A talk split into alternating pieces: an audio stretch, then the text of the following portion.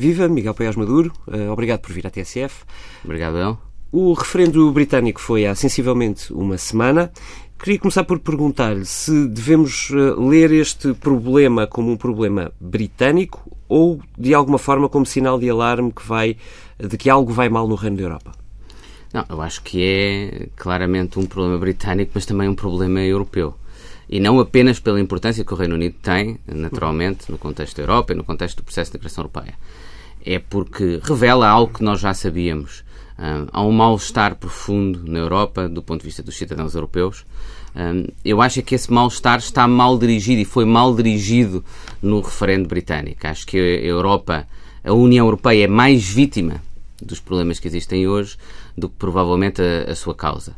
Acho que aquilo que explica o resultado britânico e que nos deve levar a refletir num sentido mais amplo também em termos europeus é, é por um lado, um problema social profundo um, de um, falta de, de, conforto com o processo de globalização. Ou seja, uh, há, uh, por um lado, componentes da nossa sociedade, um, pessoas que foram claramente afetadas de forma negativa pela globalização. A globalização um, e também a evolução tec tecnológica. Miguel falava de interdependência num artigo que publicou Sim. recentemente no Observador.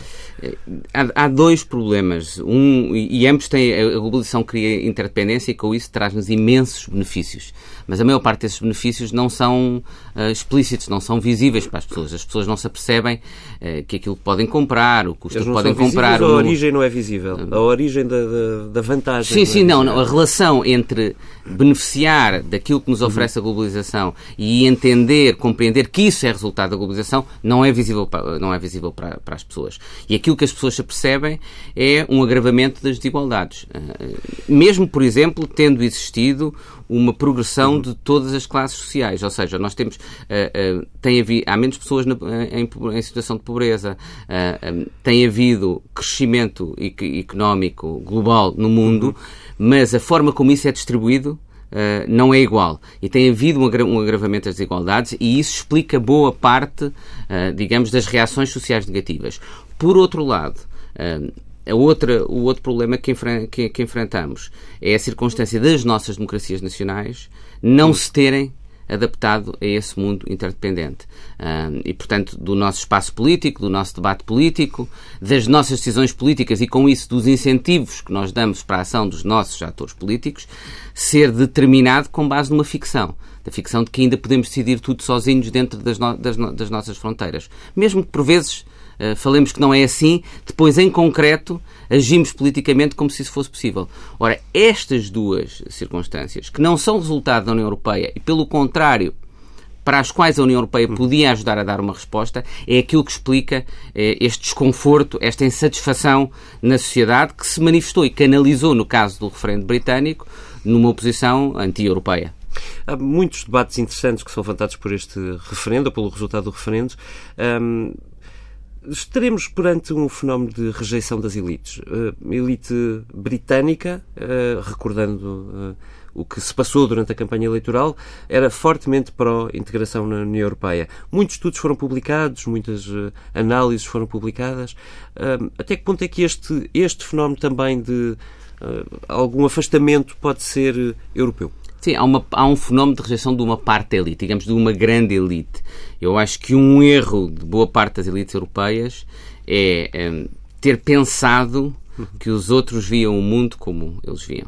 Uh, e não só das elites, mas, por exemplo, dos jovens também. E essa divisão foi clara no referendo britânico, em que 75% claro. dos jovens votaram a favor.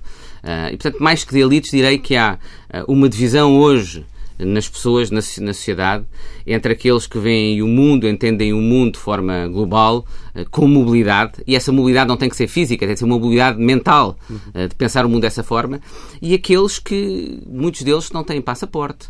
Uh, cuja vida não sai uh, de, do seu pequeno município, da sua pequena localidade, e que, mesmo, como eu dizia antes, beneficiando em muitos aspectos da globalização, não têm percepção dessas vantagens, pelo contrário, apenas relacionam este mundo novo com as dificuldades sociais crescentes.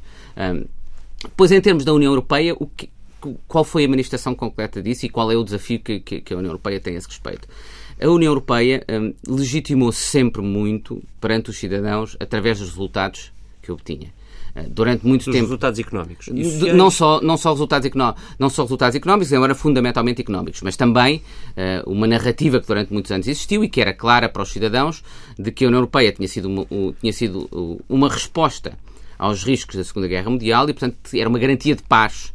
Uh, depois também uma garantia de democracia. Nós em Portugal vimos a nossa adesão à União Europeia como, digamos que, uh, a confirmação de que a nossa democracia era um dado adquirido e, em terceiro lugar, como uma garantia de um progressivo crescimento económico, desenvolvimento económico e também de uma crescente convergência na Europa. Eh, ora, a crise eh, económica e financeira vem colocar em causa a capacidade da União Europeia de assegurar isso perante os cidadãos. E veio expor que a União Europeia, sustentada só nesse tipo de legitimidade, entra em crise profunda, entra em situação de, de, de, de ruptura.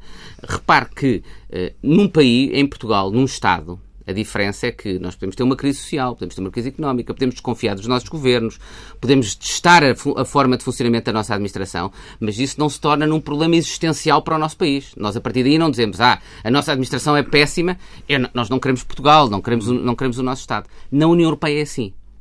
A partir do momento em que começou a falhar nesses resultados que oferecia aos cidadãos, começou a ser colocada uh, em causa.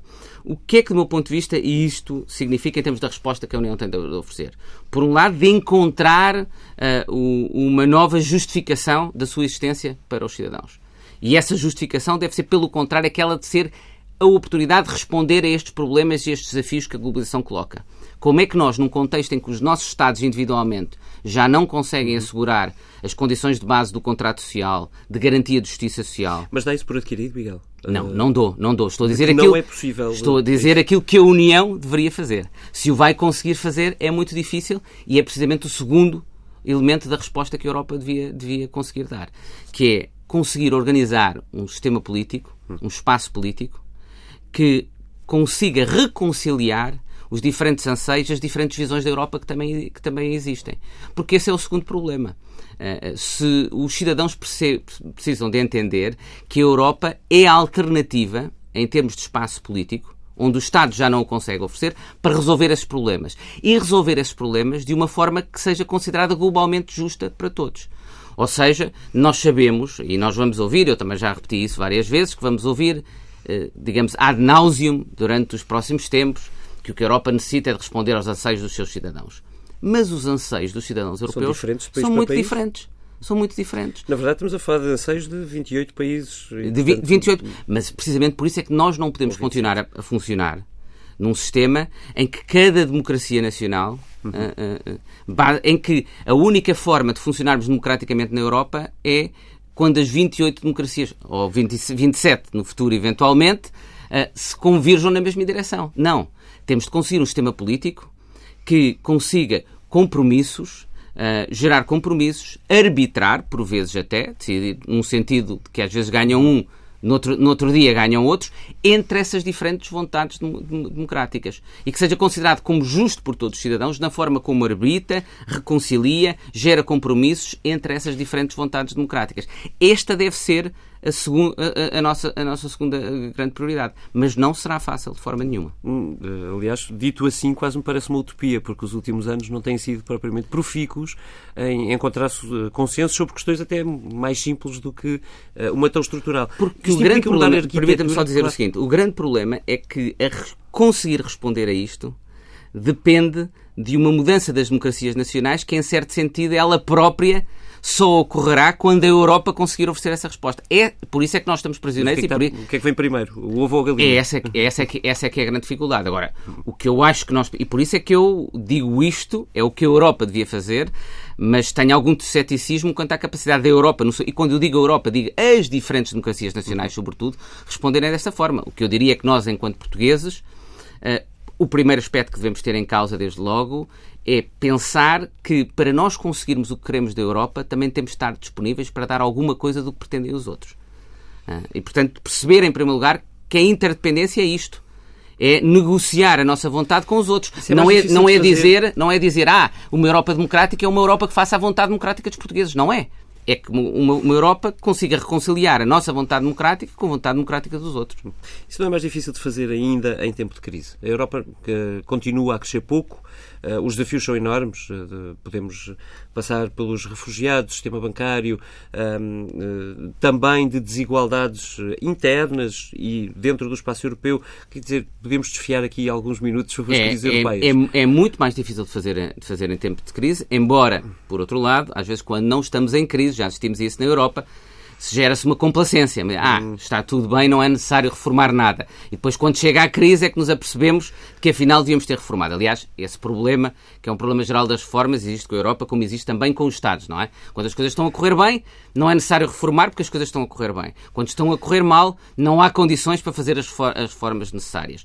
Mas é por isso mesmo que eu acho que para nós o conseguirmos fazer na Europa, nós temos de agir ao mesmo tempo hum. nessas do, eh, nesses, do, nesses dois pilares, nessas duas variáveis variáveis. Por um lado, a reorganização do espaço político na, na Europa, da forma de funcionamento da, da, da política da Europa, incluindo as democracias nacionais, para gerar essa capacidade de compromisso e de arbitragem entre as diferentes democracias nacionais de uma forma eficaz, eficaz e em segundo, eh, e em segundo lugar eh, gerando uma nova justificação da Europa em termos da sua capacidade de ser o instrumento de resposta a estes desafios que a globalização traz. Permita-me que lhe dê dois exemplos para talvez concretizar certo. isto um, um bocadinho mais, para não ser uh, muito, muito abstrato. O que é que pode ser, por exemplo, um compromisso de base entre as diferentes vontades do, dos povos europeus? Uh, e, por um lado, uh, nós temos de aceitar, enquanto portugueses, a ideia de que vai haver disciplina orçamental e de que essa disciplina orçamental, digamos, é aquilo que nós estamos dispostos a contribuir para esse compromisso. Nós não podemos achar que o compromisso passa ou que a solução na Europa passa por abdicarmos da, da disciplina orçamental que é tão importante para os outros. Mas depois temos de dizer aos outros que a disciplina orçamental não basta, não é suficiente. Que uma das consequências que se viu no processo de ajustamento foi que um processo de ajustamento baseado apenas na disciplina orçamental cria uma tensão muito grande com os sistemas democráticos nacionais, uh, uh, uh, por um lado, e é injusto, porque concentra os custos de ajustamento muito numa determinada, num determinado conjunto de Estados, neste caso, nos Estados do Sul da Europa. Qual é o, o que é que nós devemos exigir? Então, uma capacidade orçamental da Europa de resposta uhum. complementar uh, àquilo que são os sacrifícios que, que resultam do, da disciplina orçamental. Não é uma mutualização das dívidas. Eu não acredito que isso, por exemplo, seja um compromisso possível. Porque isso é exigir aos alemães que garantam todo o tipo de riscos que nós geramos. Esse é o problema da mutualização do risco, Ainda em termos gerais. Uh, eu, não, eu não, não acho que seja divisivo, porque o problema é que, é que uh, pode haver uma parte e depois se for necessário mais, existirá mais, e essa é a dúvida que vai sempre existir nos povos do norte da Europa. O que eu acho que deve ser o mecanismo é uma capacidade orçamental de resposta da União Europeia, por exemplo, através de um fundo de desemprego, do financiamento de determinado tipo de políticas e até da capacidade de gerar expansão económica na Europa, procura a nível agregado na Europa, que permita mais rapidamente aos países que estão sob programa de ajustamento ou que estão em situação de recessão económica e necessidade de consolidação orçamental como, como, como o nosso, de mais rapidamente retomar uma trajetória de crescimento e, ao mesmo tempo, mitigar esses custos sociais. Isso passa por a Europa ter uma capacidade orçamental que não tinha. Que, que não tinha. E, aliás, isto, por exemplo, esteve nas propostas que o nosso que o meu governo, a que eu pertenci, apresentou no quadro da reforma do euro e que eu espero que o novo governo português continue a apoiar esse tipo de respostas. Mas depois temos um, só, só, só um segundo Mas, exemplo vontade, complementar. Desenhar o, o, como é que nós conseguimos essa capacidade orçamental? Se nós procurarmos essa capacidade orçamental na lógica como a União tem funcionado até hoje, que é transferências orçamentais dos, dos orçamentos nacionais, nacionais automaticamente vamos envenenar de novo o processo, que é o que tem acontecido. Porquê? Porque os alemães vão ver, veem tudo aquilo que seja um exercício da solidariedade na Europa, na Alemanha é logo chamado uma união de transferências. Porquê? Porque é visto como os alemães, através de uma contribuição maior para o orçamento, pagando pelos portugueses, pelos, pelos, pelos espanhóis, pelo, pelos gregos. Os alemães e não só, porque a posição alemã não é apenas alemã, é de, é de, grande parte do norte da Europa e de muitos países, muitos Holanda, países bálticos. Finlândia. Exatamente, e, e, e escandinavos. Então passa muito por reorganizar, por exemplo, a, a essa natureza dos recursos próprios da União Europeia, ou seja, como é que a União se financia. E nós podemos. Europeu. E nós, Muitas vezes falou disso, não é? Desde, exatamente, desde que nós associamos isso, precisamente lá está a restabelecer por parte da União Europeia dos critérios de justiça fiscal. Penso no seguinte: na Europa, nos últimos 15 anos, a tributação sobre as empresas reduziu-se em 50%. Porquê? Porque as empresas têm uma mobilidade que lhes permite ir à, à procura do sistema fiscal Melhor. que lhes cobra menos. Isto significa que, de um ponto individual, do ponto de vista individual de um Estado, o que faz sentido para um Estado individualmente é baixar o imposto. Porquê? Porque nós queremos atrair investimento e criar emprego, pelo menos. E estamos a competir uns com os outros. Exatamente. Verdade, no, no mesmo espaço. contexto dessa competição, o que é racional para um Estado fazer é baixar seu, o, os impostos sobre as empresas. Mas do ponto de vista agregado, isto cria um problema que se designa da ação coletiva, do ponto de vista agregado, a consequência é que a tributação é cada vez mais sobre os particulares e não sobre as empresas. Portanto, há uma redistribuição da carga fiscal das empresas para, para, para, os particulares. Ora, só a nível europeu é que nós vamos conseguir retomar controle sobre esta questão de justiça Isso fiscal. implica harmonização? Não. Do meu ponto de vista, a forma de solucionar isto precisamente é através, por exemplo, da substituição de parte da capacidade fiscal sobre as empresas dos Estados pelo seu exercício a nível europeu. Porque só a Europa nessa matéria é que pode reinstituir algumas das condições de justiça, de justiça social e de equilíbrio ao nível da, da, contribuição fiscal. E, portanto, nós ao mesmo tempo podemos demonstrar que é a Europa que vai conseguir repor essa situação de, de, de justiça social e gerar com isso meios financeiros para a Europa ter uma capacidade orçamental uh, reforçada. No fundo, o que estamos a falar é de aumentar o poder da União Europeia do ponto de vista da gestão de parte daquilo que é o orçamento hoje dos, dos países. Não, não, não, não direi do orçamento. não tem a ver, porque não virá do orçamento, não virá do orçamento nacional. O que nós temos de olhar é que matérias é que os Estados já não conseguem, por exemplo, eficazmente tributar. Uhum. E que são importantes do ponto de vista de garantia da justiça social. Uh, e é nessas matérias que a União Europeia deve passar a assumir aquilo que os Estados já não conseguem eficazmente fazer. E com isso, e com isso, por exemplo, uma outra matéria é matérias ambientais. Até porque uh, uh, nós, eu lembro quando estava no Tribunal de Justiça tive um processo sobre uh, que dizia respeito às centrais nucleares. Mais de 75% das centrais nucleares na Europa estão junto de fronteiras com outros Estados. Isto significa que um Estado tem os benefícios dessa energia nuclear, mas os riscos partilham-se com os outros Estados. Ora, isto são problemas de externalidades que geram essa interdependência, que só a Europa pode ajudar a responder e que também devem muitas vezes ter uma correspondência a nível uhum. fiscal de, e que podem gerar as receitas de que a Europa necessita para depois exercer as tais funções necessárias. Por exemplo, a União Europeia podia ter uma política muito mais eficaz, eficaz de resposta aos refugiados se tivesse um orçamento europeu com capacidade de ser ela própria a financiar essa política. A partir do momento em que quer promover uma política. Mas, mas... tensões com Estados que, uh, cujos governos são uh, céticos relativamente à entrada de imigrantes. Mas sabe que um dos problemas da política de refugiados europeia é a destruição que se gera porque cada Estado oferece eh, benefícios sociais diferentes aos, aos, refugiados. E depois cada Estado tem de pagar, tem de pagar por, isso, por isso também. Se os benefícios fossem os mesmos a, eh, a, eh, a nível, a, nível, a nível europeu, essa destruição já não uhum. existia. Ah, se fosse a União Europeia a pagar, também tinha um argumento muito mais forte para implementar de forma eficaz essa, essa política eh, nos, diferentes, nos diferentes Estados-membros. Isso depende também de uma capacidade orçamental correspondente. E, portanto, eu não estou a dizer eh, que a União Europeia só deve ter mais poderes, mais competências, mais capacidade orçamental.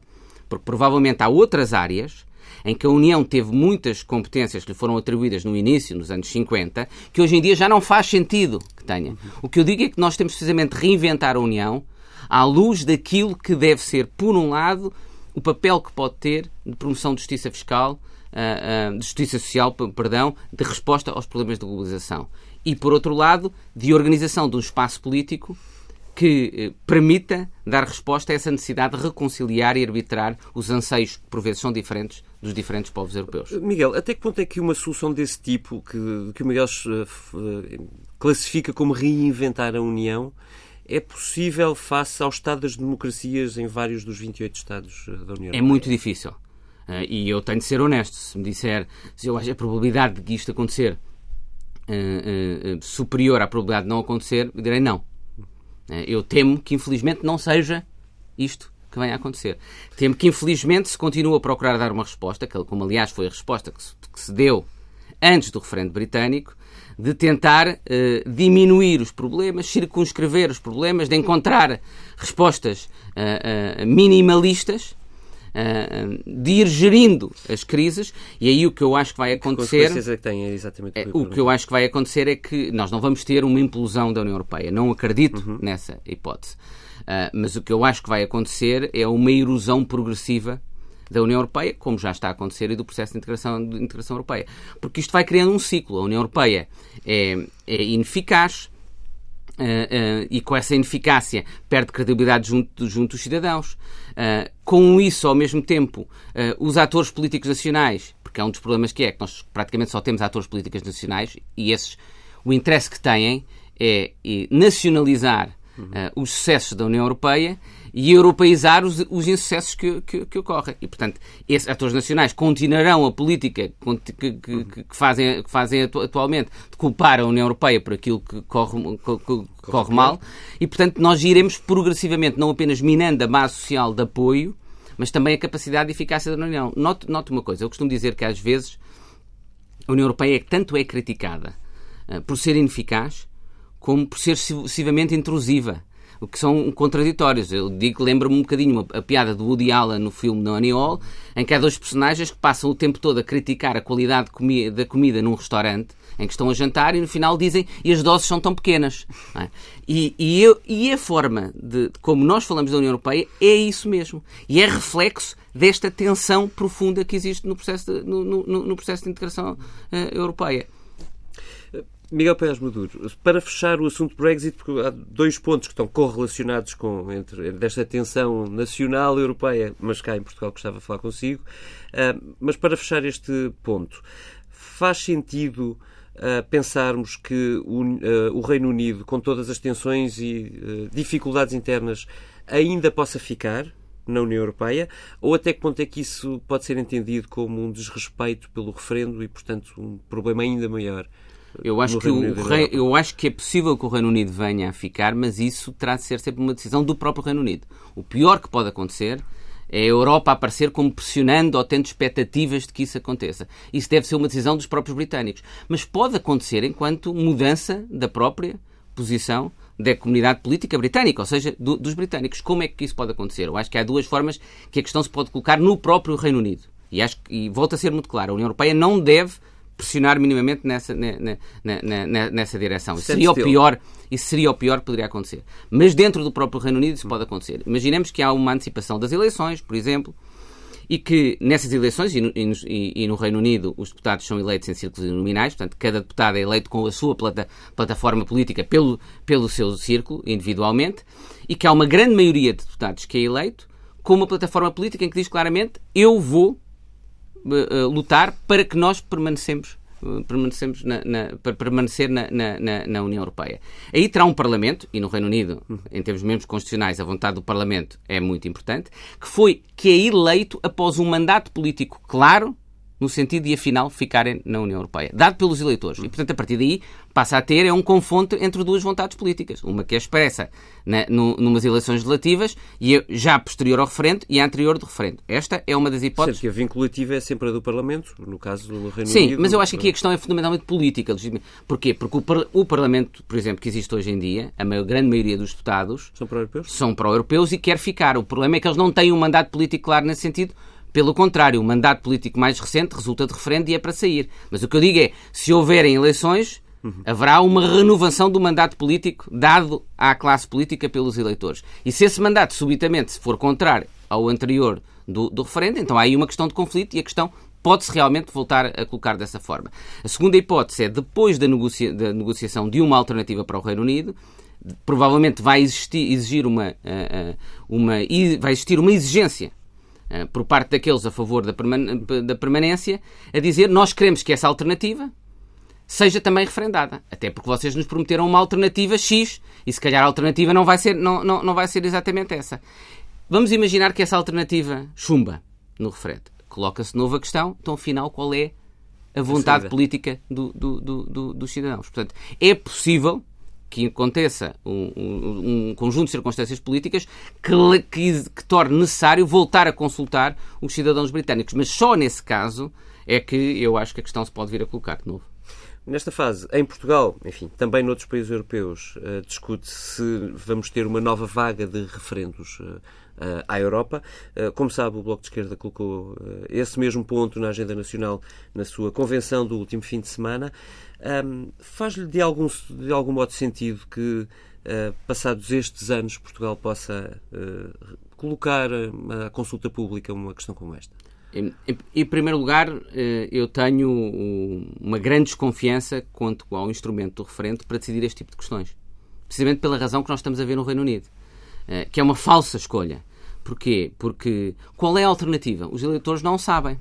Então, o, o, a, verdade, a, a, permanência na União Europeia e a nossa presença na União Europeia não é uma questão uh, de branco e negro. É tons de cinzento. Porque depende de, do, do, modelo, de qual é a alternativa a não estar, a não, a não estar, a não estar na, na União Europeia. É para isso que nós temos um, um, modelo representativo. Quando as questões são muito complexas, quando as questões necessitam de, de, negociação, não são aquilo que se chama de soma zero, em que nós podemos ter tudo o que queremos ou não temos, ter, ou não, ou não temos que ter nada, não é possível num referendo reproduzir as condições dessa negociação e dos compromissos em que vai assentar qualquer solução final. E, portanto, é o referendo é uma falsa escolha democrática nessa, nessa circunstância. Digo que eu tenho, tenho muitas reservas quanto ao instrumento referendário aplicado a este, a este tipo de matérias. Em segundo lugar, acho que neste momento em Portugal estar a suscitar a questão é, é eu, eu, eu direi, não direi que é suicidário, mas é mais um passo gravíssimo da atual maioria de governo no sentido de fazer o nosso país perder a confiança e a credibilidade, que é fundamental nós mantermos. E quanto mais instável é a situação internacional, mais nós devemos trabalhar é para reafirmar a confiança e as condições de credibilidade no nosso Estado. E, infelizmente, o que eu vejo é um, uma maioria uh, uh, do governo que rapidamente dilapidou e continua numa lógica de acender cigarros num contexto altamente, altamente inflamável. Aliás, acho extraordinário que tenha havido tanta reação negativa às declarações do ministro Schauble Uh, uh, alertando para os riscos de Portugal, se não cumprir as regras, necessitar um segundo resgate.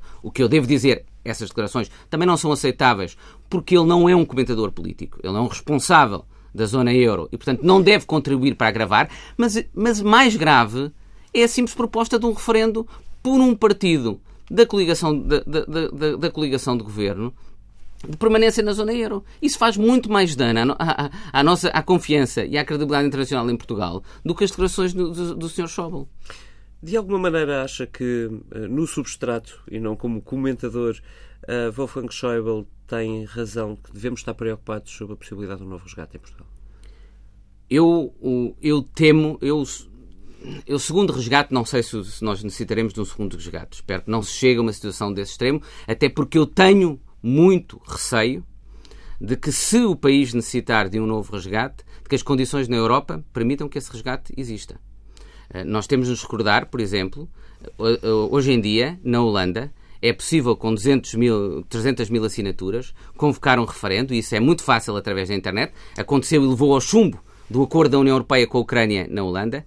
Na Holanda isso é possível hoje em dia, com uma, uma alteração legislativa recente, eh, relativamente a qualquer matéria que esteja para decisão no Parlamento. E, e se houver necessidade de um novo resgate, provavelmente terá de ir ao Parlamento holandês e, portanto, pode ser sujeito, poderia ser sujeito a um, referendo, um referendo e bloqueado nesse Estado. Portanto, eu espero bem que nós não necessitemos, porque, infelizmente, temo que as condições na, na, na Europa poderiam ser de que até seria muito difícil depois o, o, o, obter esse resgate. Agora, tenho poucas dúvidas de que, infelizmente, acho que o nosso país vai ter uma crise económica ou política antes do, eh, antes, de, antes do final do ano. Só não sei qual virá primeiro. Acho que o Dr. António Costa uh, tem percepção do agravamento da situação económica, muito por culpa das próprias políticas deste governo e da perda da confiança que, que, que gerou. O, o nosso país estava numa tendência de crescimento, estava numa tendência de recuperação do emprego, recuperação do investimento, e o que nós vimos é o investimento voltou a descer ao fim de dois anos. O emprego não, não, não recupera e o, e, e, e o crescimento está muito abaixo daquele que foi o ano passado, quando a tendência, depois da recuperação e da saída do programa de ajustamento, deveria ser pelo contrário, de, de, de aumento da capacidade, capacidade sobretudo por circunstâncias externas e alega Isso... que o governo, que o orçamento está sob controle não é, é, isso não, não, não, não é correto. Em primeiro lugar, as circunstâncias externas não são corretas e é uma forma muito simples de comparar. Portugal, no ano passado, estava a crescer na média europeia, agora, de repente, uh, uh, o seu crescimento está muito, muito abaixo do crescimento, do crescimento europeu. Portanto, a divergência voltou a ocorrer. Voltámos a divergir da União Europeia. Portanto, isso indica bem que não são as condições externas, porque elas são comuns para nós e para os outros, e para os outros Estados europeus. Uh, quanto à questão da, da, da, execução orçamental, eu não tenho uma leitura uh, uh, de detalhe desses dados, de, desses dados orçamentais, mas a indicação que eu tenho é de que há, por exemplo, desenvolvimento ao nível de IRC, de, de algumas receitas fiscais, que demonstram que uh, uh, essa execução orçamental não é tão boa como isso. E o facto dos resultados negativos ao nível da execução orçamental não serem ainda óbvios, do meu ponto de vista, provavelmente resultam de duas coisas, que é despesa que não está a ser feita já, uh, e isso, por exemplo, é demonstrável na circunstância também extraordinariamente negativa, de, depois de uma recuperação no atraso dos pagamentos do Estado às empresas, estar a vir a existir de novo mais atraso no pagamento do Estado às empresas e aos particulares. E, portanto, isso significa, é, é, se o Estado não paga logo a execução orçamental ao longo destes primeiros meses, pode estar artificialmente a ser melhor do que, do, do, do, do, do que de facto é. E, portanto, eu acho que há um conjunto de circunstâncias que, que vão levar a que essa, uh, o impacto uh, negativo da evolução e da deterioração da situação económica em Portugal se vai manifestar também em termos orçamentais. Acho que isto está a ser adiado, porque provavelmente o Dr. António Costa irá tentar uh, que exista uma crise política antes da crise económica ser, uh, ser, ser, ser, ser, óbvia. E por isso é que eu digo que, inevitavelmente, vamos ter uma crise económica e uma crise política, provavelmente ambas. A questão é qual virá primeiro.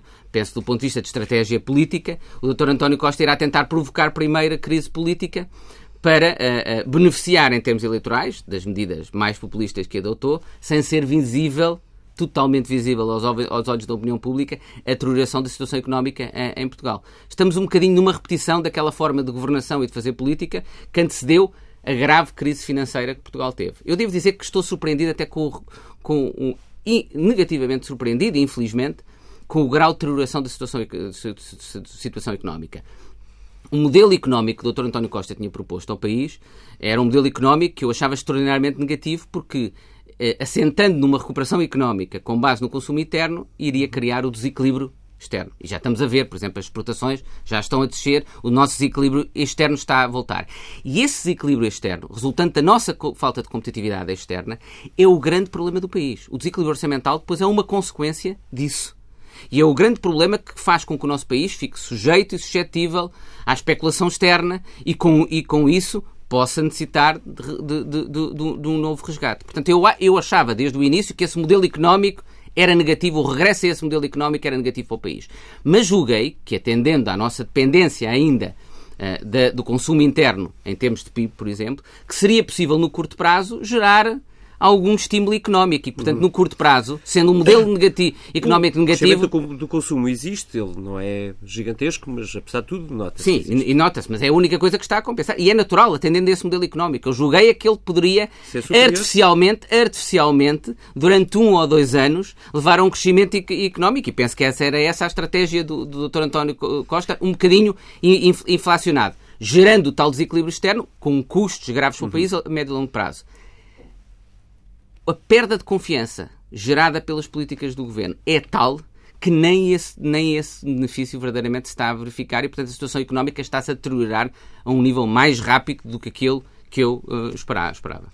Uh, Miguel, queria só passar ainda pela questão das sanções. Já passámos por lá, mas já na próxima semana que o Colégio de Comissários terá que se pronunciar sobre o assunto, quer sobre Portugal, quer sobre Espanha.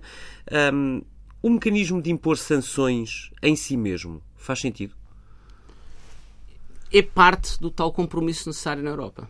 A disciplina orçamental é necessária até para garantir aos uhum. outros Estados. Se nós queremos que os outros Estados partilhem parte dos nossos riscos, nós temos de assumir que eles têm então de ter alguma voz e algum mecanismo de controle sobre aquilo que nós fazemos. É a tal interdependência. Ou seja, eh, nós, as nossas políticas orçamentais têm um impacto nos outros Estados, até por aquilo que eles podem mais tarde ser obrigados a pagar como, como tiveram de pagar em termos de, de, de, de, resgate financeiro, a partir do momento que há esse mecanismo de partilha do, do, do, do risco, ou mesmo se quisermos uma união bancária fundamental a, a, a, a nível europeu. e incompleta, e é outra, deve ser outra das, das prioridades.